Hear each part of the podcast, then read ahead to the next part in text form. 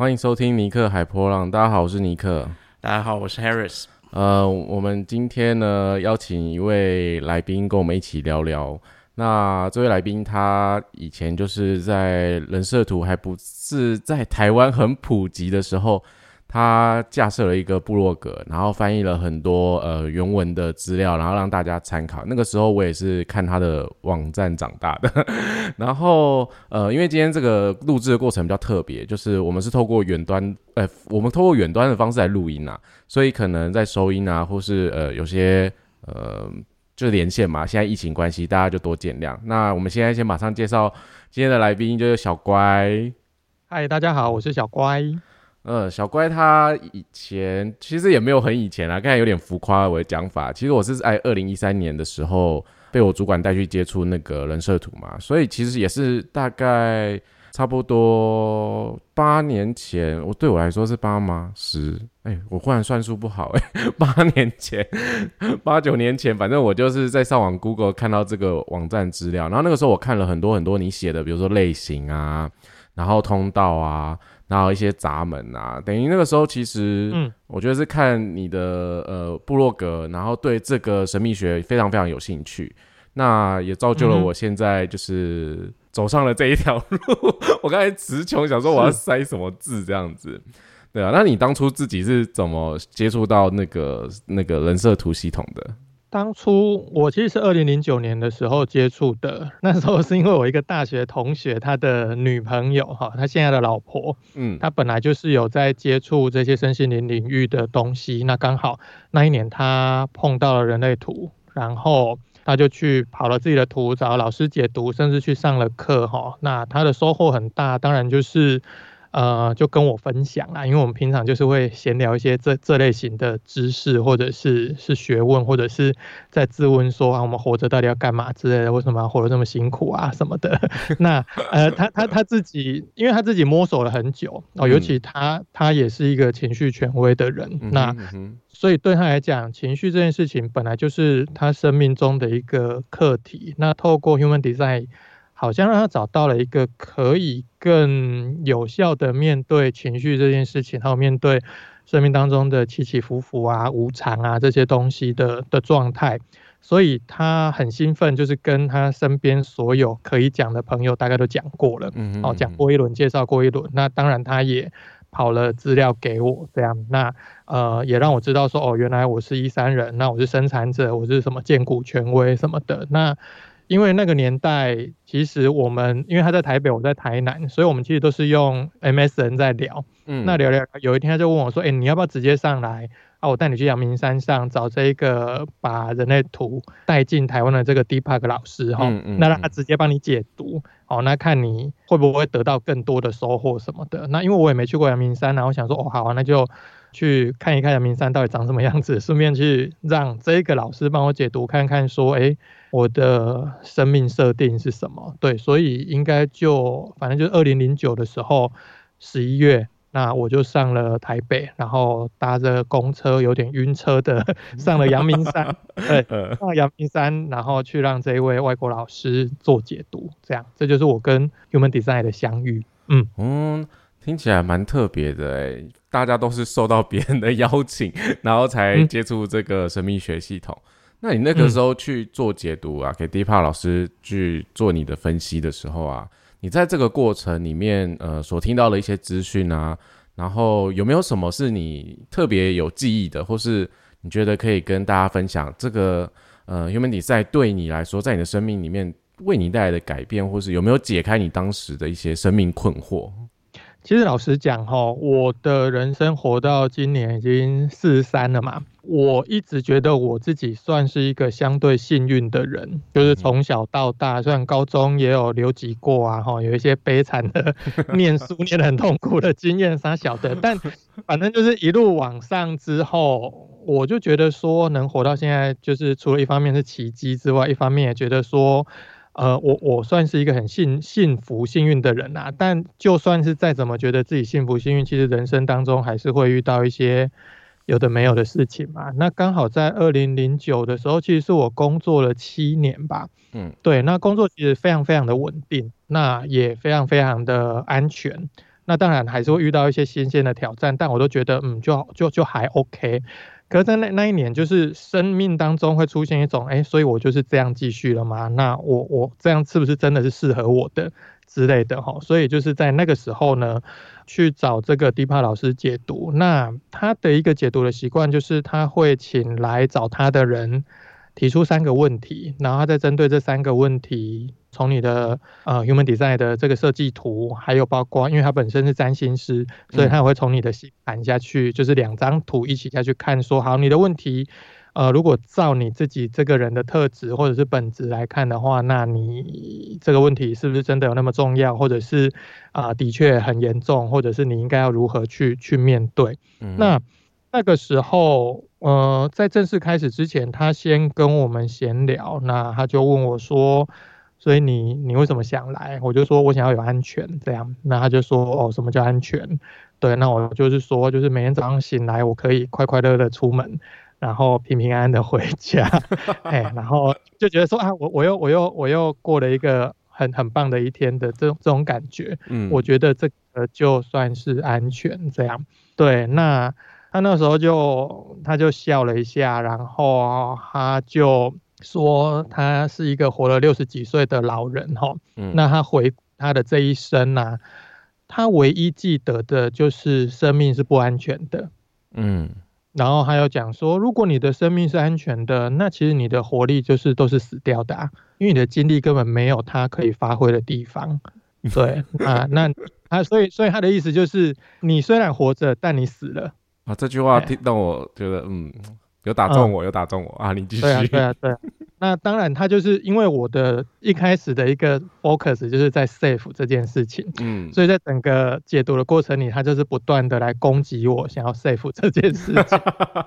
所以，呃，像他刚刚讲的这一句这一段之后，他就跟我说：“那你知道什么最安全吗？”我说：“什么？”他就说：“死了最安全啊！你死了就什么危险都没有了嘛。”哎呀，所以所以他又继续跟我说，那你可以想一下哦，如果假设你活了一百岁，然后很长寿，那你挂了，那你被埋在夜总会里，那如果要在墓碑上刻下你这一生的话，你觉得那上面会写什么字？这样，嗯，对，那这个问题其实有点难啊，因为第一个也还没死嘛，所以怎么知道呢？那。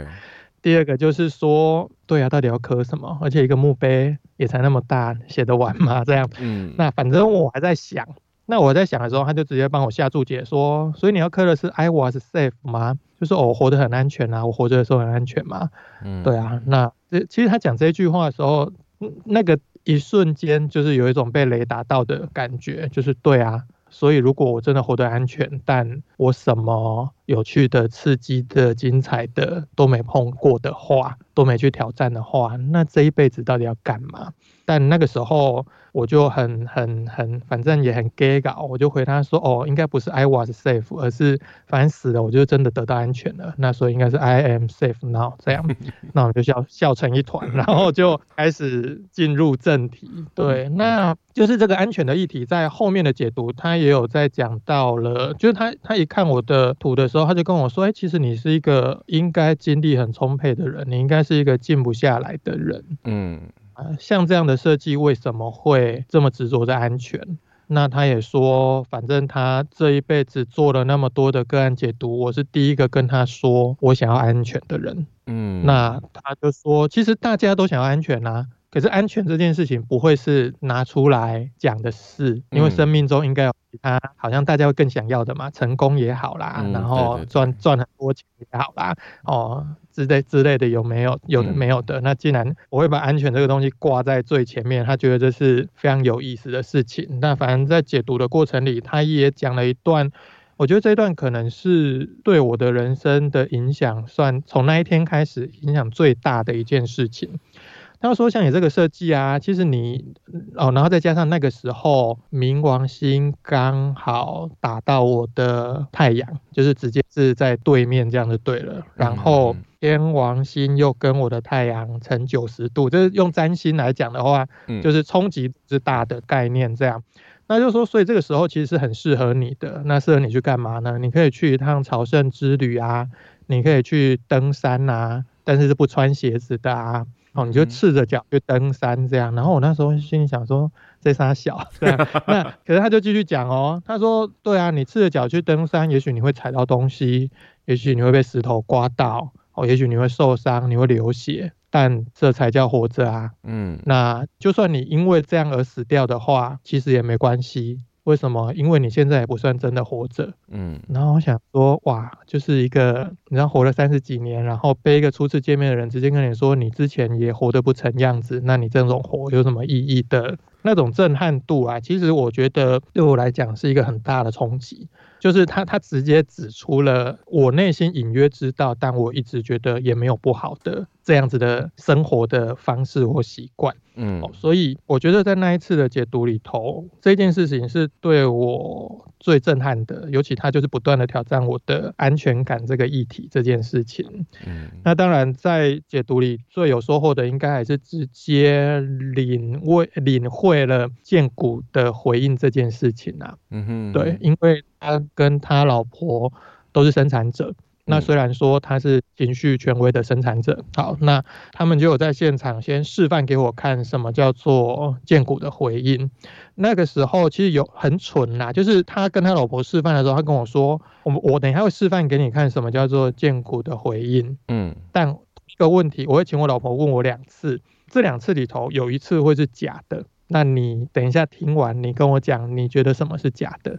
然后他就请他老婆问他问题嘛，那他老婆第一个问的就是你喜欢吃臭豆腐吗？他就嗯嗯，那他就再问一次你喜欢吃臭豆腐吗？那他就停了几秒钟之后说 no。当然现在来看的话，就会知道说你停了，然后用讲话的方式回答，这不叫坚固的回应。嗯，好，但在当时我根本不知道嘛，那我就当时就觉得，哎，这两个听起来都很像真的啊，所以我不知道啥叫做真的这样。好，然后他可能也有点在，反正我给的答案是，我觉得两个都很像真的时候，我觉得他有点翻白眼呐。好，那但 但他后来就是继续在跟我讲说，剑骨的回应就是一个很直觉的反应，嗯，所以他不是靠语言的，因为语言这个东西是拿来沟通、拿来说服，但讲白的。讲话这件事情，很多很多的时候，我们都是为了骗人。嗯，我们要骗他来信我的话，听我的话，接受我的意见。哦，所以语言这件事情，它不是一个你真正的声音。这样，那接着就是换我练习。那换我练习的时候，他当然就是问了很多的问题。其实题目都很简单呐，但就是还是会有那种因为过去的习惯，就是我们得先思考过后再回答的这个毛病。那这个只要一出现的时候，他就会说：“哦，你迟疑了哦。”那或者是：“哎，你看你的眼睛，你有没有感觉到你的眼睛往右边飘了？哦，往右边飘就是表示你在想哦，那在想以前以前的事情，就是你要凭经验下来做回答什么的。嗯，哦，那就是透过这个方式去练习了，我就知道哦，所以建股的回应就是这个东西这样。那这个也是我觉得去那边花钱，然后花了一个半小时的解读，对我来讲最最有用的地方。那当然，呃，懂了什么叫建股的回应之后，就接下来的人生里头就开始用这个东西来帮的生活上面做很多决定。哦，那有些决定，嗯，很明显的知道什么是我要的，什么是我不要的。但很多的时候，其实那个要跟不要，其实我也不知道。那反正如果没有一个很明确的嗯或嗯哼的话。我就会把这件事情丢一边啦，基本上就是去解读完之后，对我的人生来讲，就是我真的拿到了一个让我的生活可以相对轻松一点的工具，这样子。嗯，我觉得听起来这个解读的过程，就是获得一个用你自己的方式去接受你眼前来的事物。当然，这个如果真的有回应去做，它不见得是安全的。可是如果你真的做完，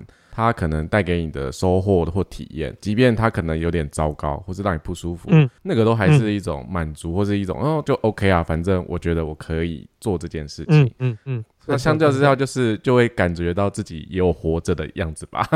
我的想法是这样啊，对，嗯嗯，我觉得这个解读听起来蛮好的，因为我回想我自己当初的解读，我也是被告知说我是一个情绪权威，然后我以前真的是。什么都马上答应别人，然后什么都做，结果就就是把自己搞得要死。对我觉得那个状况跟你蛮像的，因为我也是蛮没有安全感的人。对，嗯嗯。好，但那个对你这样的经过这样的，比如说解读的洗礼，好了，就重新让你看见你自己先天上的设计，然后你在生命中会有的困境啊。那你后来决定去架设部落格，就开始分享这些资讯的时候啊，也是你其实也是实践这个建股的那的那个方式也很久了嘛。所以你在做这个呃架设网站这个话，是酝酿很久的时间吗？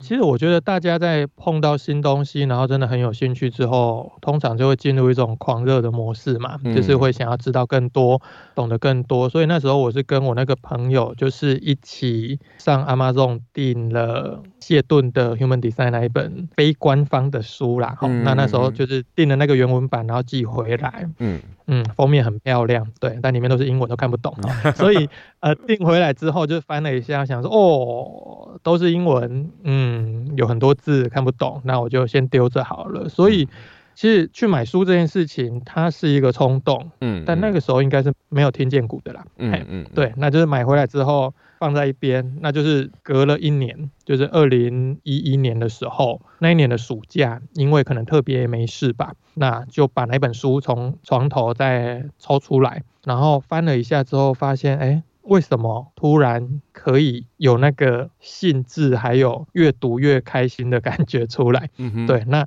我就读完了第一章，就是那个简介的那一章之后，我就跟我。就是介绍我人类图的这个朋友就说：“哎，好像有意思诶，那我应该会开始读，那你要不要一起？”但他那个时候因为他的工作很忙很忙，没有办法跟我同步来读这本书，所以就决定说：“那就我自己读我的。”那我读我的之后，我把它翻成中文，然后为了方便讨论，我就直接在我本来的部落格上面就开始把这一些文章一篇一篇的丢上去，所以等于是从那个时候开始，其实最初。我只是想跟我朋友可以一起同步收看这样而已。嗯哼，对，这个是我开始丢上部落格的一个起源呐。那反正一路下来，光翻他的书，我觉得好像还不够，所以就开始上网找一些国外的 Human Design 的资讯。那那时候有一个网站，它是一个类似讨论区的地方。嗯，那它里面就有非常非常多的资讯，那包括现在的呃瑞 A B C 这个这个课程的那个基本结构的资料，它的。整个丢在那一个讨论区里，所以我就是一方面翻首相师的那一本，嗯，那一方面就把呃网站上面看到的资料可以拿来做对比的，我就两个一起呈现，就是给读的人可以看到两种不一样的资讯内容。对，这个就是我那时候开始做的状况，这样。嗯，我觉得做翻译这个其实是很辛苦、很庞大的工程，因为你知道，我右手边这位 Harris，我觉得看他做翻译的时候，真的要看很多东西，然后你要花时间坐在那，然后又要阅读什么的。所以我当初对于你架设的网站，我真心觉得这是蛮厉害的，超佩服的，是真的。因为那时候台湾其实资源很少，然后嗯，就只有一个那个区分的科学可以看。然后其实你也就唯一那一本嘛。然后那时候我记得没多久，好像首相师的书有出台湾版的。对对对对。然后那个时候也在市场上闹了一些风波嘛。反正就是这种，这其实从以前到现在其实都有啦，就是官方跟非官方这些。你知道，大家都有自己的立场或自己的道路，那总是会碰撞在一起。那那个时候你经营部落格，其实应该有类似这样的经验吧？就是可能被贴上一些标签啊，或是一些言论之类的。嗯嗯嗯嗯，对。那那个其实也蛮好玩的，就是因为那些言论或标签，它不是一个公开露出的状态。嗯哼嗯哼。那但因为在网络上混，你就会遇到各式各样的评论嘛。嗯，那只是那时候来我的部落格下面留言的，不是问问题就是谢谢啊。对，那所以那个互动起来也没什么太大的问题。啊，只是后来呢，有有在在地机构上课的朋友。嗯，那他有在那个在地机构的某个私密社团里头，某个人他就是发了一篇文说，哦，这个人也就是我啦，哈，嗯，现在在这个网络上面擅自翻译啊，然后也有许多错误啊，那可能也会造成业力啦，但他也不愿意干涉啦，反正就是个人造业、个人单之类的，嗯那接下来呢，下面就有一些徒子徒孙就跟着附和说啊，对啊，什么什么什么的，真可惜，他如果好。然后来呃花钱上课，应该就怎样怎样怎样的。那就是我这个朋友，他就是把那些东西都截图给我看了之后，我其实，在那个时候会觉得说，所以是因为怎样？就是我的错在哪里？就是我的翻译错误这件事情。当然，我现在回头来看我之前翻译的东西，我会觉得，如果是现在的我，我可能会把它翻得更精简，或者是翻得更正确一点。因为以前在翻的时候，我我因为我也不是翻译或者是外文相关的科系，所以那个时候的翻译模式就是原文写什么，我就是照着翻什么。嗯，好，那那个东西其实不管是在阅读上、理解上，不像是消化吸收之后再。完整呈现的一种，像是在跟你讲话或聊天的那种顺畅的阅读感，或者是好容容易理解的东西，它也许没那么 OK，但我不觉得会有多少的错误会错到造成人家完全是用错误的观点在看待这门学问。嗯嗯，对。但因为反正人家是这么说啊，那所以那个时候也会不断的问自己说，那所以我现在到底是怎样？我我真的有。做这么不 OK 吗？可是如果不 OK 的话，那你跟我说不 OK 在哪里啊？反正那那个时候就有一种自我攻击，跟想说那那我现在到底要怎样？所以黑学员北宋的想说那算了，我就把整个都锁起来，然后全部都设密码，就只有我跟我的好朋友可以看，其他的都不要看。哦，可是后来又想说，可是我为什么因为这些又不一定有真的认真看我的东西的人的意见，而去关掉我的部落格，或者是让本来可以看的人不能看？嗯所以我后来又把它开起来，就就是也有点像神经病啊。但当然，反正最后的结果就是好，我就是继续在翻，但就是大概翻到了将近快两百篇左右的时候。因为那个时候的一个状态，就是台湾的人类图或台湾的 Human Design 已经发展到了一个有点算是蓬勃的境界了，所以那时候也会觉得说，哎，这些资料、这些资讯，其实不管是书啦，或者是更多人的资源或整合出来的内容，其实都都非常的丰富了，所以好像也没有必要再继续翻译下去了，所以就大概在一百九十几、快两百篇的时候，就决定说，好，那就应该不用再翻了，对，大概就是这个样子。嗯，我觉得那个时候其实看你的文章，我觉得你不是那种，我必须说啊，现在现在很多比较更偏门的，因为我觉得那时候阅读你的资讯，认读你的 blog 文章，虽然说呃可能翻译的语句或什么的不是这么人话，或者不是这么好理解，可是你没有弄那种说哦，因为你也是什么类型，你有什么通道，然后很像命理似的，就说啊你可能工作会不顺啊，因为你有什么，所以你就适合做什么样的工作之类的。其实那个时候阅读，你真的就是很纯粹把这个东西，然后它怎么样翻译，就是把它翻译出来。虽然说不是说，因为你也说啊，你不是专门在做翻译这个工作，可是我觉得那个时候就是一个很厉害，因为你要花时间看原文，然后把它翻译出来，然后你要用网站，其实这是一人工作的产，就一条自己做一条线的工作，我觉得是一件辛苦的事情啊。跟现在虽然说很多部落格说，虽然说现在这个环境是蓬勃发展了。蓬勃发展的环境之下，也有很多奇奇怪怪的呃人用一些奇奇怪怪的架构来创新 human design 这件事情，可能会告诉别人就是啊，你你有你有什么通道，你适合做什么啊？就是因为你有这个通道，所以你才会没钱之类的这种讲法，这我觉得是很荒谬的，因为这完全是违背了嗯我们在学 human design 这个核心。我觉得如果真的说有造什么因果业力，反而可能是这些人比较会造因果业力。而并不是说像你做这样的事情，因为我觉得自己可能这是我个人意见吧。因为我自己看完，然后跟现在感受的时候，我觉得那个就有很大的差别。就算真的那个时候要 diss，他应该要去 diss 那些把这些搞得很命理的人，而不是去攻击，或是觉得说大家真的想要分享这个知识，让更多人知道的时候，去讲一些有的没的啦，或是去踩低别人。我都觉得这并不是一个很好的。嗯，环境吧，我是这么想的。可是我呃，像我的话，我本身就会觉得，有些人他可能就是会把一些呃，他看到的第一个版本，他就奉为圭臬，他就觉得这样翻就是对的。然后如果别人用了不一样的词去解释同样的东西，他可能就是觉得这是错的。因为我像我有时候也会被问到说，哎，你们为什么翻译是这个样子，跟什么说不一样？那我还要跟他解释一下，为什么我是用这个词，然后它背后的原因是什么？嗯，我忘了，我昨天还是前天看到一个英文的图片，反正是跟 S 有关的，然后各种不同的 S 好像有不同的用词就对了。S，你说屁股？对，就屁股，反正就是好像在英文里面不同的句子里面放不同的词，就有不同的意思之类的。那我因为我不是很懂，所以我就想说，英文翻译就是可能你要看前后文，因为我有时候跟 Harris 问一些问题。他就会跟我说：“你不要单独讲一个英文字，你要讲这句话，让我知道它前后意思。它是放在什么句子里面？不然我怎么知道那个字你要什么？”对对对对对，所以有一个字可能很多意思。对，所以我想说，他因为他真的就是念外文系起来，所以他就是嗯，那就是他们这些美美嘎嘎，那就是我们不懂的东西。对啊，所以我这时候觉得你的网站关掉，你自己关掉有点可惜啊，因为到后来好像是部落格 是收掉，还是他被卖掉了什么，他整个就不见，他就直接收掉。对，我觉得那个时期其实你做这件事情，我真的觉得是蛮伟大的，我真的要再三强调，因为那个时候除了区分的科学，你去看的时候，区分的科学里面的有些用词用语，其实对于初学者入门的人去读它是真的有点偏硬啊，讲真的。嗯，对，因为它真的是一个工具书，那它真的就是阅读起来会有点，你刚接触的人去读就会觉得它很吃力，那你可能很快对这个领域就没有兴趣。但还好啦，现在这个环境就是很多人在分享这样子。那你你其实现在应该说你其实现在也还是有在就是研读跟进修，只是你就没有在做成那种比如说部落格网站啊，也没有在贴成文章。可是对你来说啊，你认识到这套系统应该也十多年了吧？那你有什么想跟比如说刚接触 Human Design 接触这个系统的人分享一下你的想法或是感受？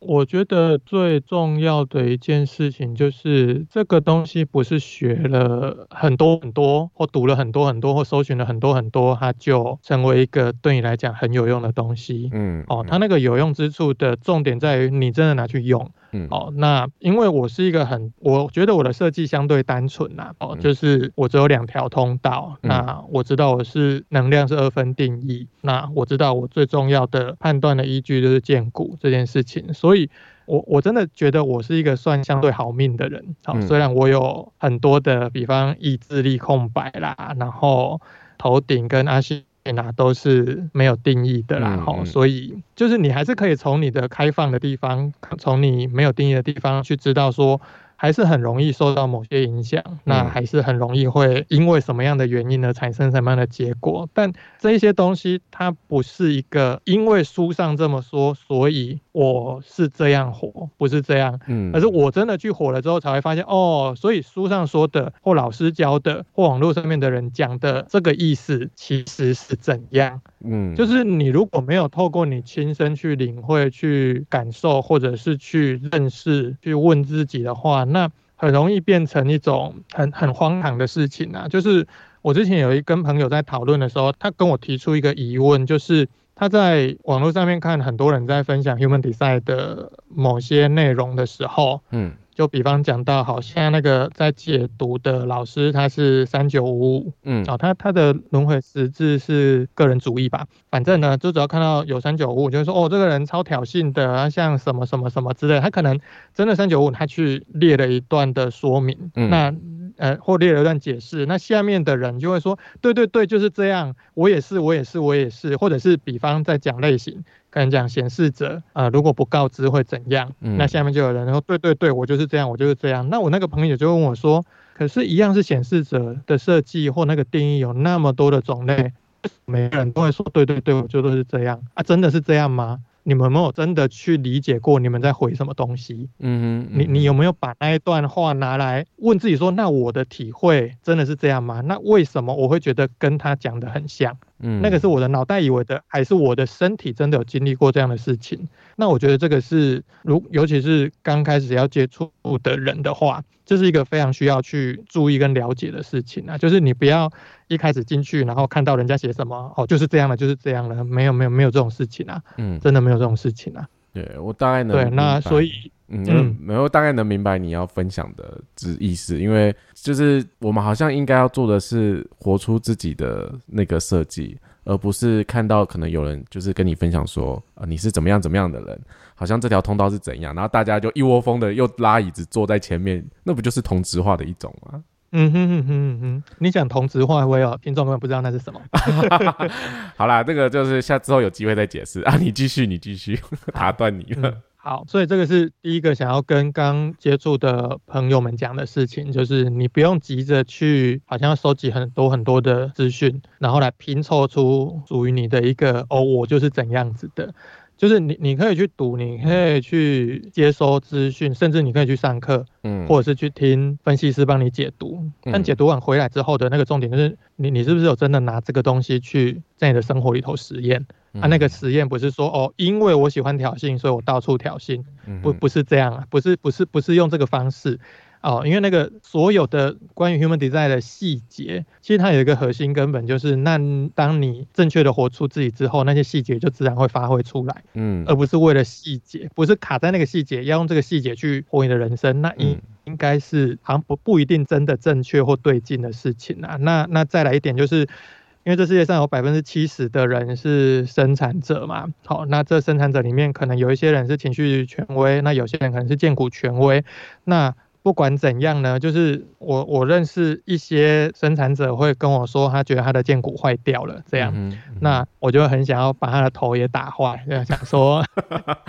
哪哪来的？就是你只是没有用，嗯，你只是没有用它，好，那那当然，你一开始每个人的暖机的时间不一定长短不一定啊，那加上万一你又是情绪权威的剑骨有定义的人的话，那你的那个运作可能也是不一样的，所以。你当然可以一开始觉得，因为没有办法，呃，有一个见骨很快的声音的回应，你会觉得有点挫折或沮丧。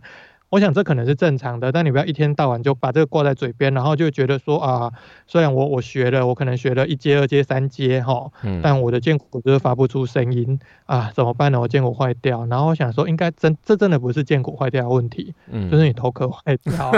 因为你你没你只是把你只是把资讯丢在你的脑袋里，嗯嗯，但你没有把它好好的运用在你的生活里的话，那你花这些时间精力。花这些金钱，那你你到底在干嘛？嗯，对啊，所以就是慢慢来啦。有些人真的可以很快，那有些人就是需要时间嘛。啊，不要随便的说我哪里坏掉哪里坏掉，哈，因为每个人都有坏掉的地方，但那个坏掉只是一个过程。对，那你把它好好的调整成一个正确的状态的话，你就可以好好的活出最完美的自己啊。嗯嗯，大概就是这样吧。嗯，其实 Human Design 里面在讲的是每个人的设计都是最完美的设计，就是没有谁是真的有问题的，然后没有谁是天生有残缺的，因为你天生的设计里面，里面的配备就真的是你要用的东西，然后只是那些真的像你刚才讲的，比如说那些很细节的资讯啊，闸门以下，你想要知道很多很多，然后到底是怎么样子，那个真的是你透过头脑去理解，你可能也不会去展现它。